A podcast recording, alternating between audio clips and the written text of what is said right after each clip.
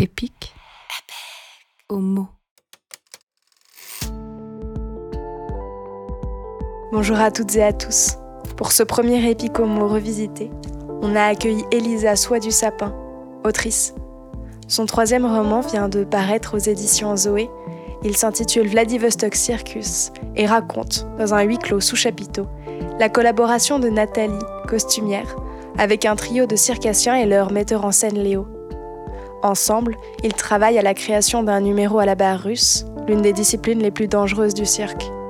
Anna, la voltigeuse, en équilibre sur une barre flexible, est envoyée dans les airs par ses porteurs, Nino et Anton, aux extrémités de la barre. Grâce à ce nouveau roman, on a parlé de confiance, de rencontres et de départ. On a discuté de canards aussi, de vaisselle rangée par ordre de grandeur et de silence un peu. Je suis Sarah Benningoff. Vous êtes sur le podcast d'Epic Magazine qui donne à voir les écritures romandes comme jamais vous ne les avez imaginées.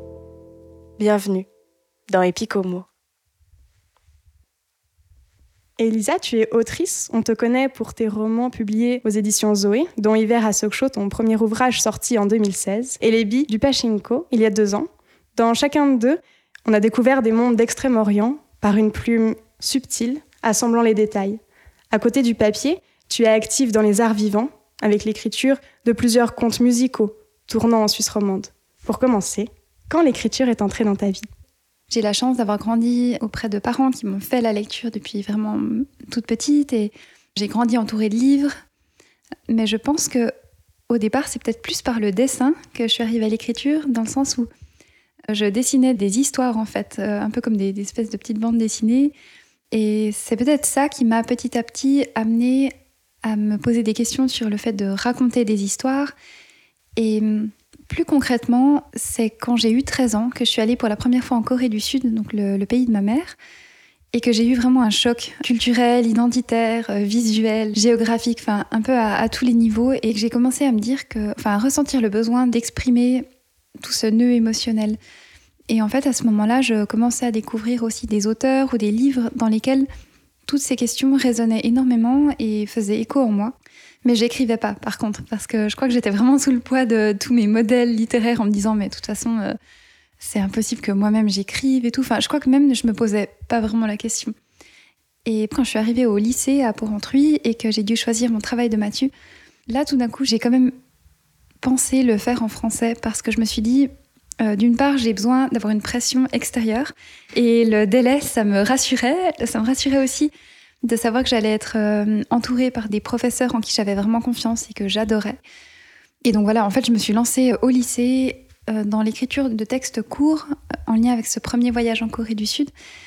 Il y a la plupart de ces textes qui se sont retrouvés dans mon premier roman quelques années plus tard. Donc je peux dire que concrètement, j'ai commencé à écrire à 17 ans mais que bah voilà, jusqu'à mes 17 ans, euh, ma vie a un peu préparé le terrain euh, de manière subliminale. Et aujourd'hui, quelle place elle a dans ta vie? Aujourd'hui, l'écriture, elle a hum, une place doublement fondamentale dans le sens où déjà, bah, ça m'habite, euh, voilà, au niveau, je dirais, je sais pas comment dire ça, émotionnel, euh, ouais, émotionnel, mais aussi du coup professionnel, parce que c'est vraiment l'activité centrale autour de laquelle s'articule tout ce que je fais. Que ce soit bah, l'écriture de romans ou des commandes de pièces de théâtre, des performances, des petits textes pour des revues ici et là. Je travaille aussi comme co-scénariste, où j'ai aussi travaillé à l'adaptation de mon travail euh, pour la scène. Donc voilà, je dirais que c'est vrai que c'est extrêmement important pour moi aujourd'hui, mais je l'ai jamais euh, spécialement voulu ni décidé. C'est vraiment une histoire de rencontres à chaque fois, de fil en aiguille, qui ont fait que les projets se sont enchaînés. Et du coup, je dirais qu'aujourd'hui, l'écriture, elle est fondamentale, mais c'est pas forcément quelque chose que je me vois faire toute ma vie, ou dans le sens où je suis vraiment euh, curieuse de tout, et pourquoi pas euh, changer euh, du tout au tout l'année prochaine selon ce qui se présente, en fait. On est ici chez toi, on a ton bureau juste à côté de nous. C'est là que tu écris. Est-ce que tu pourrais nous décrire cet espace? C'est une question qui me fait un peu sourire parce que, en fait, je vais déménager dans pas longtemps et ça fait pas longtemps que je suis là non plus. Et je pense que c'est un peu à l'image de, ma vie depuis dix ans quasiment. Pour répondre à la question, c'est une pièce assez longue. J'ai mis le bureau tout près de la fenêtre pour avoir le plus de lumière possible. Et il y a pas mal de plantes, il y a des canards en plastique sur l'étagère avec une poule aussi. J'aime beaucoup le mot poulet en fait, ça me fait rire et j'essaie de le mettre dans tous mes livres, donc euh, c'est un peu mes petits totems. Et puis euh, c'est une pièce assez épurée, j'ai assez peu d'objets vu mes déménagements constants et le fait que je vive principalement avec une valise. Et du coup, sur ton bureau euh, d'écriture mobile, qu'est-ce qu'on y retrouve? Une chose qui reviendra toujours, c'est mon carnet d'écriture à la main que j'ai constamment avec moi. Si je l'ai pas, je suis presque angoissée. En fait, c'est comme si j'ai besoin, euh, j'ai vraiment besoin de savoir que si j'ai une idée ou une, image ou une sensation, que je puisse vraiment la consigner tout de suite, parce que sinon, j'en vis tellement au quotidien que j'oublie en fait. Donc euh, il y a ça. J'ai aussi euh, un ou deux stylos et bah, mon ordinateur. Et hum, sinon, j'aime bien travailler avec des bougies ou des, ouais, un peu des rituels comme ça. Donc ça tombe bien, c'était ma, prochaine question. Est-ce que tu as des rituels qui entourent ta pratique et, ton processus d'écriture? Euh, je dirais que c'est un, ce sont des rituels dont j'aimerais bien me passer, mais jusqu'à maintenant, j'ai pas réussi. C'est-à-dire faire tout ce qui est le moins utile possible avant de me mettre à écrire. Genre trier ma vaisselle par ordre de taille ou par couleur selon l'humeur du jour. non, voilà, blague à part, c'est vrai que hum, c'est jamais anodin pour moi ou, quelque chose à laquelle je me mets avec euh, une énergie et une joie débordante. Écrire, pour moi, c'est plus vraiment une, comme obéir à une forme de pulsion, mais qui est contrebalancée avec quand même une forme d'inquiétude où j'ai toujours l'impression que je vais pas vraiment réussir à faire ce que je veux. Je sais même pas vraiment ce que je veux ou vais écrire au moment où je m'y mets. Ouais, je pense que ça, c'est un peu mes petits rituels. Et sinon, j'ai besoin de beaucoup, beaucoup marcher. Je pense que je compose ou j'écris euh, inconsciemment mes textes vraiment en marchant beaucoup et en train aussi. Le déplacement, c'est quelque chose qui me stimule et qui m'apaise.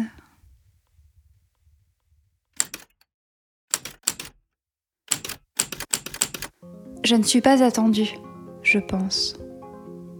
Pour la énième fois, le guichetier parcourt la liste des personnes autorisées. Il vient de faire sortir un groupe de femmes enchignonnées, musculeuses, les yeux bridés. Derrière la grille, j'ai aperçu le dôme de verre la pierre marbrée sous les affiches de la saison. Je répète que je suis costumière. Le guichetier finit par se tourner vers un écran de télévision. Il ne comprend pas l'anglais, me dis-je encore, pour me rassurer. Je m'assieds sur ma valise, tente d'appeler mon correspondant, un certain Léon, le metteur en scène. J'ai un rire nerveux. Mon téléphone n'affiche plus que 3% de batterie. Comme je m'éloigne en quête d'un lieu où la recharger, je suis ailée par un homme depuis l'intérieur du cirque. Il accourt en retenant ses lunettes. Son corps en longueur contraste avec celui des filles croisées plus tôt. Je lui donne la trentaine. Désolé, s'exclame-t-il en anglais. Je t'attendais dans une semaine. Je suis Léon. On n'avait pas dit début novembre? Si, c'est moi, je suis dans les nuages. On vient d'entendre le début de ton dernier roman, Vladivostok Circus. Je me posais la question, dans quel contexte l'as-tu écrit? J'ai commencé à l'écrire littéralement entre Porrentruy et Tokyo lors d'un voyage que j'ai fait en train et en bateau pendant quatre mois. Et tout est parti d'une rencontre que j'ai faite par hasard avec Johnny Gasser, qui est euh, un porteur de bar russe qui vient de Porrentruy, comme moi en fait, mais on se connaissait pas vraiment. On s'est vraiment rencontrés voilà, par hasard à Moscou pendant qu'il répétait un numéro avec son trio là-bas. En fait, quand je suis partie, j'avais déjà un roman en tête, euh, mais qui devait se passer à New York, donc euh, vraiment rien à voir.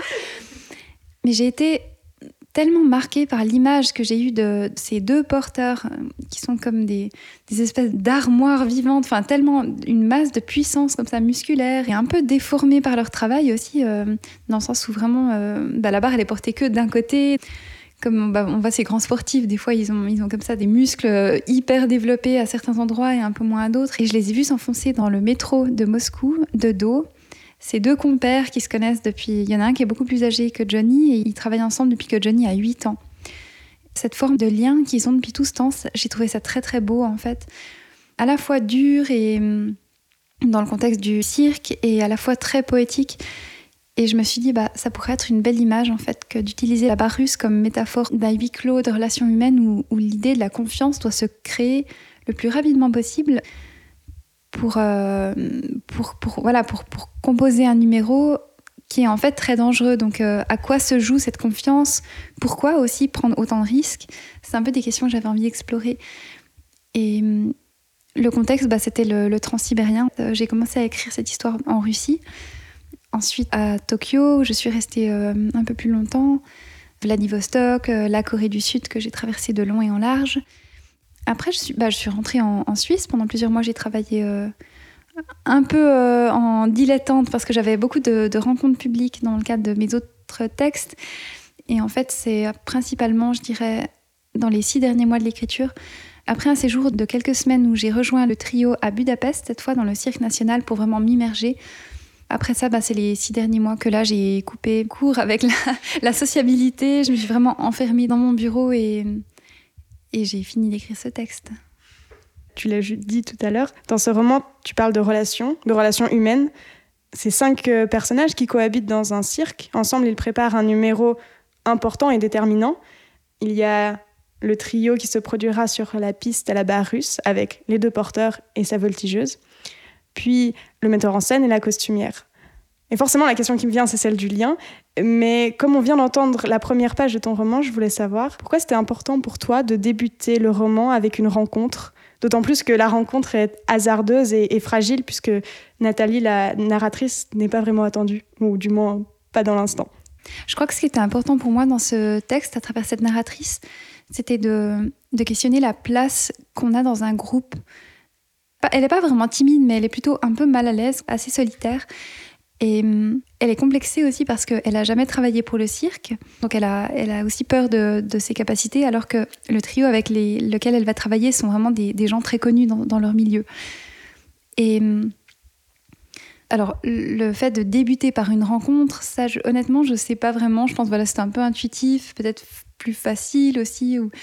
Ça, je pense que ça, ça touche vraiment ce moment un peu mystérieux de l'écriture où je ne peux pas répondre de manière... Euh, très clair, c'est une intuition.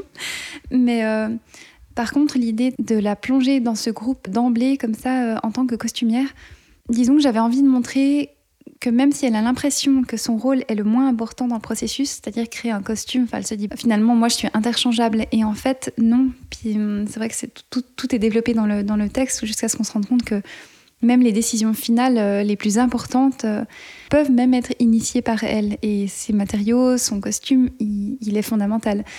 Et pour la petite anecdote, j'aime quand même bien l'idée de commencer par je ne suis pas attendue, j'imagine, je pense, dans le sens où c'est tout ce que j'essaye de démontrer après, enfin de contredire, je veux dire, de montrer que non, en fait, euh, alors oui, il était peut-être pas attendu à la semaine près, mais par contre, elle est fondamentale.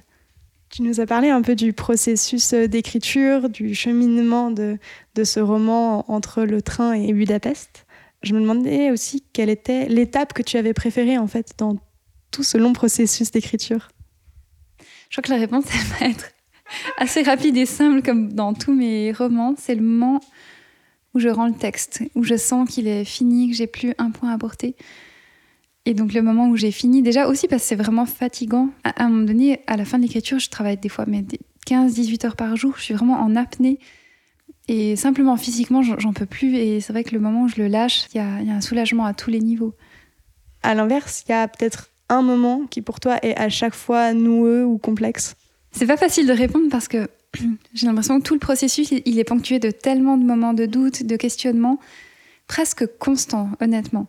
Parce que même jusqu'à la fin d'un texte, en fin de compte, à moins que ce soit une commande où là vraiment je sais un peu basiquement que ça va être publié parce que c'est une revue qui me la commande ou alors euh, ça va être joué parce que c'est une compagnie, un roman qui est pour moi quand même le travail le plus intime. Je sais pas où je vais, je sais pas combien de temps ça va me prendre, je sais pas ce que je vais découvrir même de moi-même. Des fois c'est un peu vertigineux et je sais pas si mon éditeur va accepter le texte je sais encore moins si le texte a la chance d'être publié, s'il va être lu ou reconnu. Donc en fait, tout est questionnement, doute et hum, inquiétude. Tout l'enjeu, c'est de réussir à garder confiance en mon intuition, parce que c'est vraiment auprès d'elle que je dois me raccrocher dans tous ces moments de doute, parce que sinon, j'écrirais tout simplement pas. C'est essayer de, ouais, de retrouver, je pense, le sens de ce que signifie l'écriture.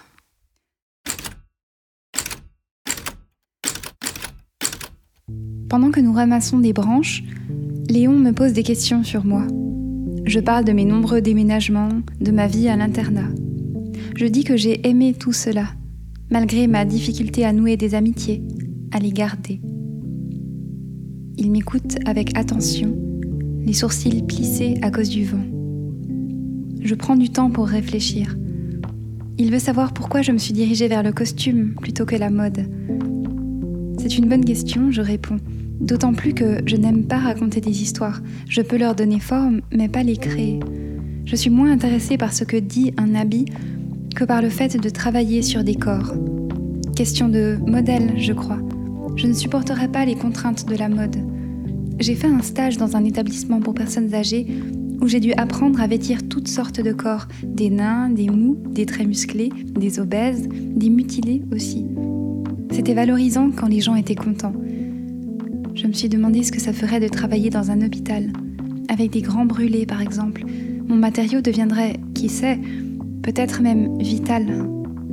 Je trouve mon propos grandiloquent, mais Léon écoute.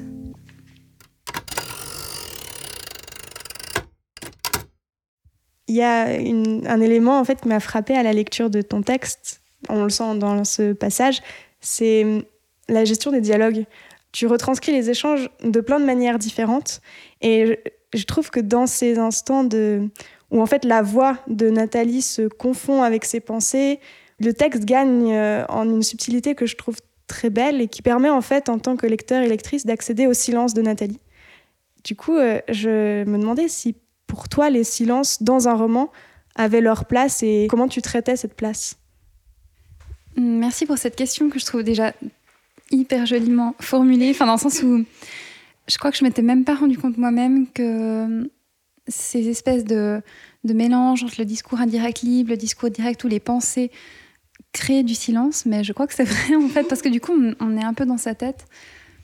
Je crois que cette envie de d'exprimer des formes de silence, c'est pas volontaire, mais ça vient probablement du fait que moi-même, je suis extrêmement observatrice, que je parle volontiers si on me demande de parler, mais sinon, je pense que je suis plus dans l'observation.